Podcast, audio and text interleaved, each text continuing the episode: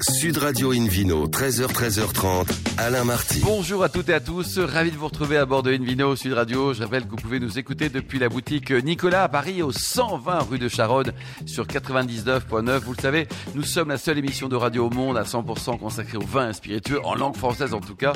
Et vous écoutez actuellement le numéro 1253 d'Invino Sud Radio. En cette veille de réveillon, on va vous proposer une jolie balade qui prêche, comme d'habitude, la consommation modérée et responsable avec euh, tout à l'heure Gilles Navarro, qu'on ne présente plus, qui est journaliste sportif et auteur d'un livre exceptionnel, La Grande Mêlée, Cuisine et Rugby. On parlera aussi de vin, parce qu'il y a beaucoup d'anciens rugbymen qui ont investi dans les vignobles. Et le Vino Quiz pour gagner deux places pour le salon professionnel Angéloire Déguste, ainsi qu'un coffret découverte de la cidrerie Lobinière, ça c'est en Bretagne.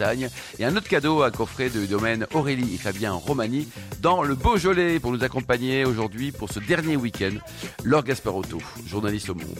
Bonjour Alain. Dernier week-end de 2023, mais on sera là l'année prochaine. hein. Avec Et David. Cobold qui sera toujours là, qui se bonifie au fil du temps, le cofondateur de l'Académie des vins et spiritueux. Bonjour David. Euh, bonjour Alain Bon. et bonjour à tout le monde. Alors euh, c'était très bien votre petit réveillon il y a déjà une semaine. Alors demain par exemple Mm. pour cette fiesta de la Saint-Sylvestre, quels seront les flacons que vous avez prévus alors En tout cas, ce ne sera que des magnums.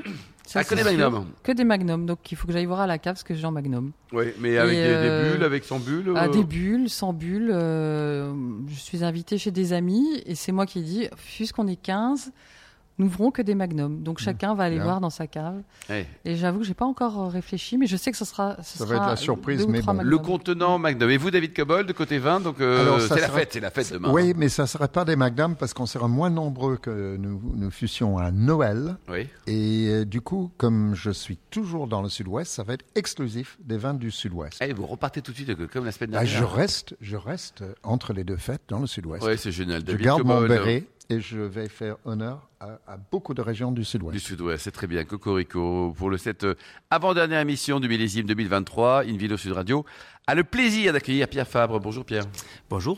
Alors racontez-nous, il paraît que vous avez découvert le vin en Californie et que vous avez commencé par passer 10 ans dans l'assurance? Absolument, oui, tout à fait.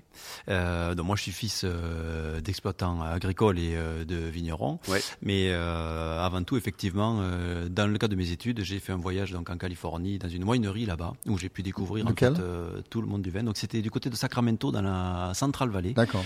un site qui s'appelait Lodi, Mm. et euh, où j'ai pu découvrir vraiment euh, les la vigne là-bas. et c'était une révélation. Et ça a été une révélation, exactement. Alors, vous avez les Lodi, vignobles en a- France. Il y a de très très beaux euh, vieux, vieux Zinfandel notamment. Absolument. Mhm. J'étais dans un domaine où on avait des Infandel de 114 ans à l'époque. C'était Mhm. il y a 20 ans, donc aujourd'hui Mhm. ils en. euh, Voilà. 134, quoi. Et ouais, tout à fait. Et euh, voilà, ça a vraiment été une expérience fondatrice pour moi où j'ai pu euh, découvrir euh, vraiment enfin, plein de choses en six mois que j'ai Et passé puis là-bas. l'assurance pendant 10 ans, là, vous en êtes sorti quand même. Hein Alors oui, euh, voilà, c'est vrai que donc je suis allé au bout de mes études, euh, un bac plus 5 euh, dans le monde agricole, qui ensuite m'a mis sur les rails de l'assurance, où j'ai euh, tracé mon chemin pendant dix ans. Et euh, au fond de moi avait germé cette euh, cette petite graine d'un projet personnel que je je souhaitais réimplanter sur mon domaine familial un jour ou l'autre. Et donc ça m'a pris dix ans de, de maturation pour ensuite euh, m'installer moi-même et, euh, et relancer l'activité viticole sur le domaine familial. vous il êtes faut, où il faut alors dire déjà que justement, euh, j'allais parler du lieu où vous êtes, c'est quand même assez irrésistible. Vous êtes près d'un des plus beaux villages de France, qui est Cordes-sur-Ciel, que j'ai découvert pour ma part euh, récemment lors d'un festival de musique qui a lieu chaque année euh, l'été.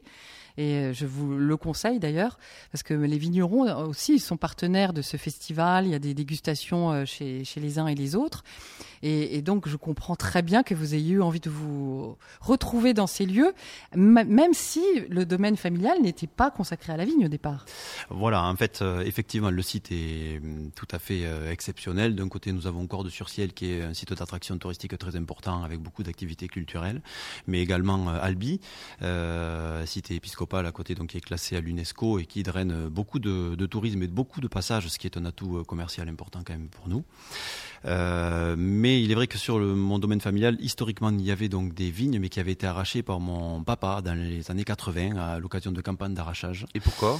Euh, C'était pas assez productif, pour hein, des raisons rentable peut-être. Pour des raisons économiques, il y a eu des, des aides à l'arrachage à l'époque. Oui. Pour une euh, des C'est questions l'Europe de qui payait d'ailleurs, enfin c'est nous d'ailleurs. Absolument, ouais, Ouais. pour des questions de surproduction à l'époque dans le bassin euh, sud euh, français de production viticole. Donc il avait pris des aides et lui a été céréalier toute sa vie, ce qui fait que moi petit, j'ai connu les vignes pendant quelques années, euh, Ah oui. jusqu'à mes 5 ans à peu près, mais c'est pour ça que je n'avais jamais connu vraiment le travail de la vigne et encore moins à la cave. Et c'est pour cette raison que je l'ai découvert donc à l'étranger aux États-Unis.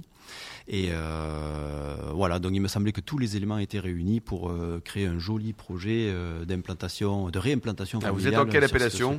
Donc c'est Gaillac. C'est 100% Gaillac. Gaillac. En Très bien. Gaillac, où il y a des cépages autochtones extraordinaires que vous avez euh, justement euh, judicieusement euh, mis au goût du jour. Tout à fait. Euh, donc Gaillac en fait est très riche de nombreux euh, cépages autochtones. Avec des noms sympas, allez-y, Tout à fait, avec, cépages quand euh, même. avec l'accent qui va bien, ça Le fait Prunelard. euh, Duras, Prunelard pour euh, les rouges effectivement. Moi, j'aime bien le nom loin de l'œil. Ah, c'est joli, ça Mosaque, loin de l'œil, tout à fait. Et Ondenk également, L'Ondenk, en blanc, ouais. qui sont euh, voilà, des choses bien euh, de chez le nous. Verdonel, là. Et, exactement. En fait, tous ces vins, ils sont parfaits pour le réveillon de demain, non?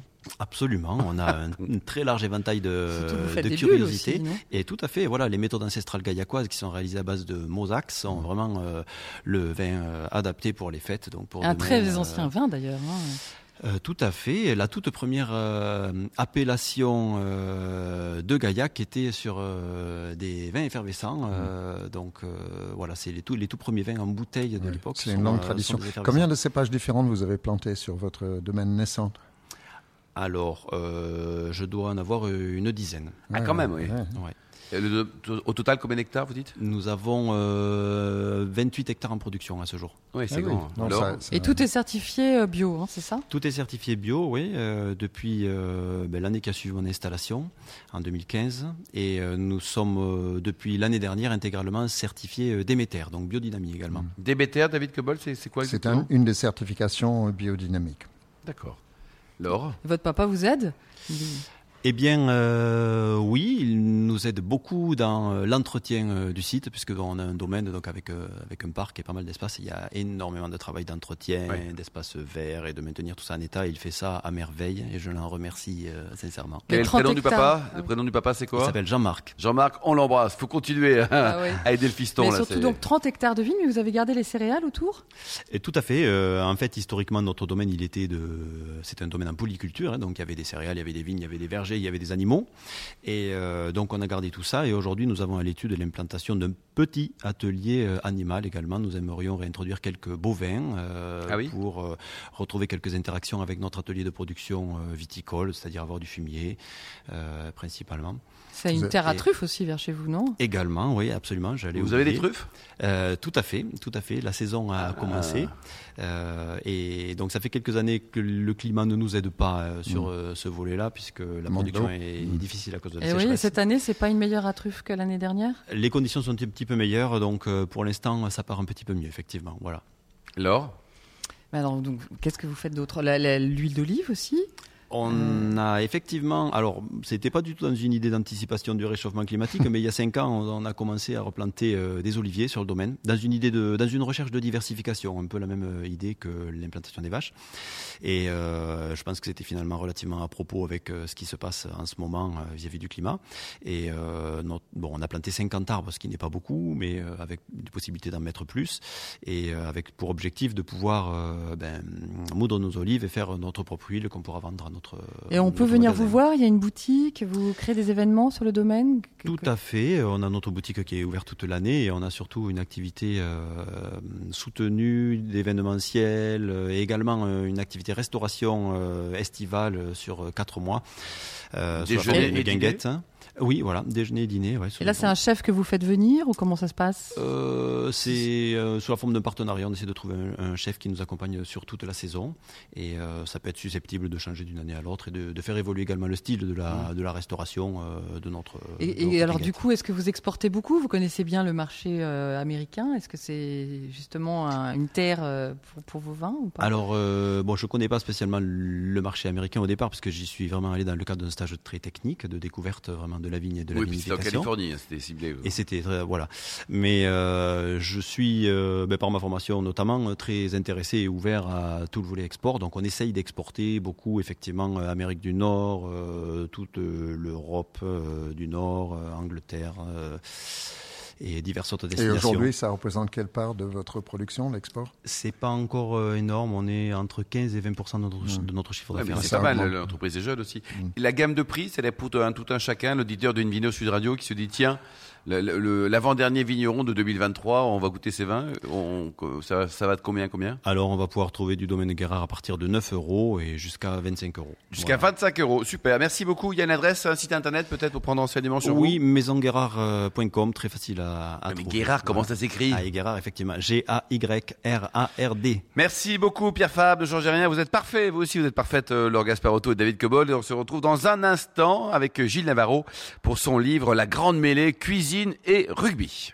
Sud Radio Invino, 13h, 13h30, Alain Marty. Retour chez les cavistes Nicolas. Je rappelle, vous pouvez nous écouter depuis la boutique Nicolas à Paris. Il y en a beaucoup, hein, notamment celle qui est située au 120 rue de Charonne sur 99.9. On vous remercie d'être toujours très nombreux à nous écouter chaque week-end. Aujourd'hui, vous écoutez l'avant-dernière émission hein, du millésime 2023 de Invino Sud Radio. On accueille maintenant un nouvel invité, Gilles Navarro, qui est notamment journaliste sportif et auteur du livre parfait pour demain le 31, La Grande Mêlée, cuisine et rugby. Bonjour Gilles. Bonjour Alain. Alors un mot sur votre parcours hein, de journaliste sportif. Vous êtes fan de rugby, mais pas que. Bah, J'étais d'abord joueur de rugby et je suis devenu journaliste ensuite. Donc j'ai commencé comme pigiste dans un petit journal près de Rouen, à côté de Rouen. Rouen la Loire évidemment, Trois Gros, les frères Trois Gros. Donc déjà il y avait un lien entre la cuisine et le rugby. Et ensuite je suis monté à Paris parce que dans ce pays, quand on veut faire du journalisme, tout est centralisé à Paris. À Paris. Donc je suis monté à la Et capitale. vous êtes resté combien de temps au sein de, de l'équipe? Euh, alors, avant l'équipe, il y a eu la- la- la- le quotidien de Paris, il y a eu l'agence centrale de presse, et après, j'ai abouti à l'équipe, 30 ans. 30 ans l'équipe, quoi. Ouais. Et alors, ce- cette dernière Coupe du Monde, vous l'avez vécu comment avant de parler de, de gastronomie, de rugby, de chef Formidablement bien, formidablement bien. Pourquoi? Parce que je suis à la retraite, donc je pouvais aller voir les matchs sans travailler. quel, bo- quel bonheur Je n'avais que des magazines à écrire, donc c'était génial. J'allais pour profiter de, du spectacle et des matchs que. Et votre me meilleur match tel quel? Oublions l'équipe de France, pas forcément en tout cas. Est-ce qu'il y a un match qui vous a ému particulièrement? Là, ça va vous surprendre, mais j'ai adoré Portugal-Fidji. Il y avait une ambiance de feu euh, au stadium de Toulouse. Il y avait tous les Portugais de France, je crois, qui s'étaient donné rendez-vous. Les Fidjiens, ils avaient leurs supporters aussi. Et le match s'est terminé. On n'imaginait pas les, les- les Portugais battre les Fidjiens. Ah ben, les Portugais, à la dernière minute, ils ont battu les Fidjiens. Ils ont, ils ont créé l'exploit, quoi. Extraordinaire, quoi. Ouais. l'équipe de France, là, c'est, c'est, vous êtes triste ou Ouais, Nous sommes on- tous tristes. On, on est eu- toujours tristes. On a eu du mal à s'en remettre, c'est, il faut le dire, il faut dire les choses comme elles sont. On, on les voyait aller au bout, parce qu'ils avaient l'équipe pour, ils avaient tout pour, le jeu pour, sauf qu'ils sont tombés sur l'équipe qu'il fallait pas prendre en quart de finale, les Sud-Africains, champions du monde en titre. Et les Sud-Africains, intelligemment, parce que ils ont contré les Français sur leurs points faibles. Ils savaient très bien qu'on avait des faiblesses sur le jeu aérien, sur le jeu en l'air, sur les, les coups de pied à suivre. Ils, ont exploité au maximum cette faille-là et ils nous ont battus d'un point. Alors ce livre, La Grande Mêlée, cuisine et, et rugby, donc ça c'est un bouquin à lire pendant la Coupe du Monde de rugby, mais après aussi et même l'année prochaine, hein, c'est-à-dire dans, dans quelques jours. Donc l'idée c'est quoi? C'est de réunir la, la grande famille de la gastronomie et du ballon ovale? C'est-à-dire que les deux sont liés. Cuisine et, cuisine et rugby ont toujours fait euh, bon ménage. Il y a des, tous les anciens, tous les grands chefs ont été d'anciens rugbyman. Ils ont joué dans les équipes de jeunes. Lesquels par exemple? Christian Constant, Guy Savoie, Ils ont joué tous au rugby. Alain, oui, Yves Candeborde. Ils ont tous joué au rugby. Et donc, à un moment donné, c'était intéressant de les réunir parce qu'ils parlent du rugby avec passion et de la cuisine. Je vous laisse imaginer comment ils peuvent en parler. Et ils disent tous une chose. En fait, on aurait continué à jouer au rugby. Sauf que quand on rentre en cuisine, Hmm. on rentre en religion. Et il n'y a plus rien d'autre que la cuisine. Un vrai choix. Un vrai choix, un vrai choix de vie. Donc les, ceux qui jouent au rugby, parce que par exemple Guy Savoie joue à Bourgoin-Jallieu, il aurait très bien pu dire je fais une carrière de rugbyman. C'est pas possible. Est-ce qu'il était bon Guy? Parce que cu- comme cuisinier il est extraordinaire, mais et comme joueur il était bon Guy? Il était à l'honneur, mais après il a arrêté très vite, quoi. C'était minime cadet, quoi. Il n'est pas allé plus loin que les cadets. On l'embrasse en tout cas parce que c'est un, grand nom de la gastronomie et un vrai amateur de, de rugby. Absolument. Donc là l'idée c'est c'est d'avoir donc des, des- des recettes de cuisine qui, qui- qui témoignent. Alors, les grands chefs, il y en a quand même sept. Après, il y a des rugbyman qui adorent la cuisine. Je pense à Imanol, à Rinordoki.